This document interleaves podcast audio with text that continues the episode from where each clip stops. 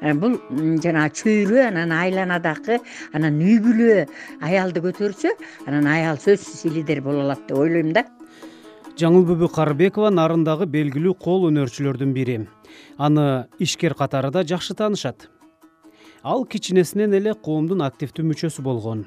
Каарманыбыз адамдын лидерлик сапатынын калыптанышына ата эне жана жакындары негизги себепчи экенин белгиледи ар бир нерсеге менин балам жакшы жасайт колунан келет деп ушундай ата эне көтөрмөлөп кичинекейинен башташ керек деп ойлойм анан мектепке барганда дагы мындай баягы эне ата жакшы багыт берсе жакшы окусаң анан баягы алып баруучулук касиеттер жана коомдук жумуштар мектепте деле жана тазалык мен мисалы үчүн ойлоп көрсөм биринчи класстан тазалык деген э, жумуштарды аткарасың анан коомго аткарасың да баягы балдардын тазалыгын карап сен мындай таза бол мындай тигиндей деп отуруп андан кийин класском деген менен башталып.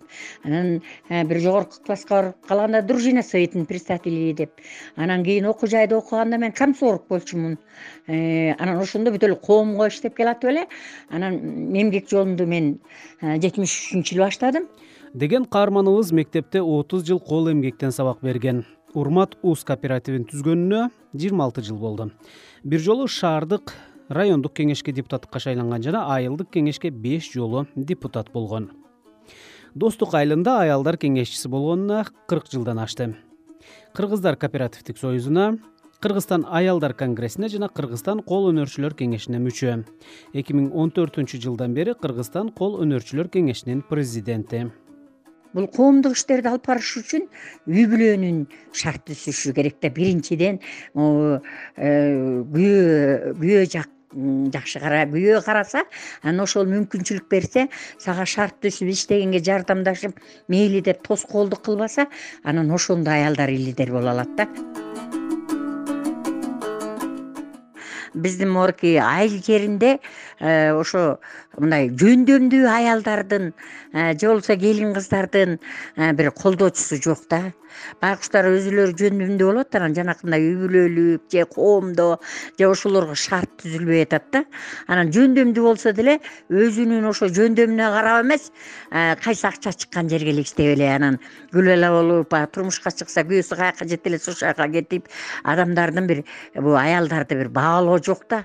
Ушунун колунан келет келбейт деп бир ушундай баалоо жок анан үй бүлөлүк колдоо аябай жок да. Ушинтип күйүп бышкан жаңылбүбү апа бир канча аялды ишкерликке тартып айыл банк аркылуу насыя да алып берген. Насыяны төлөөгө өзү кепил болгон. Анын негизги максаты аялдардын ишкердигин өнүктүрүү. Анан эми пландарыбыз мындай.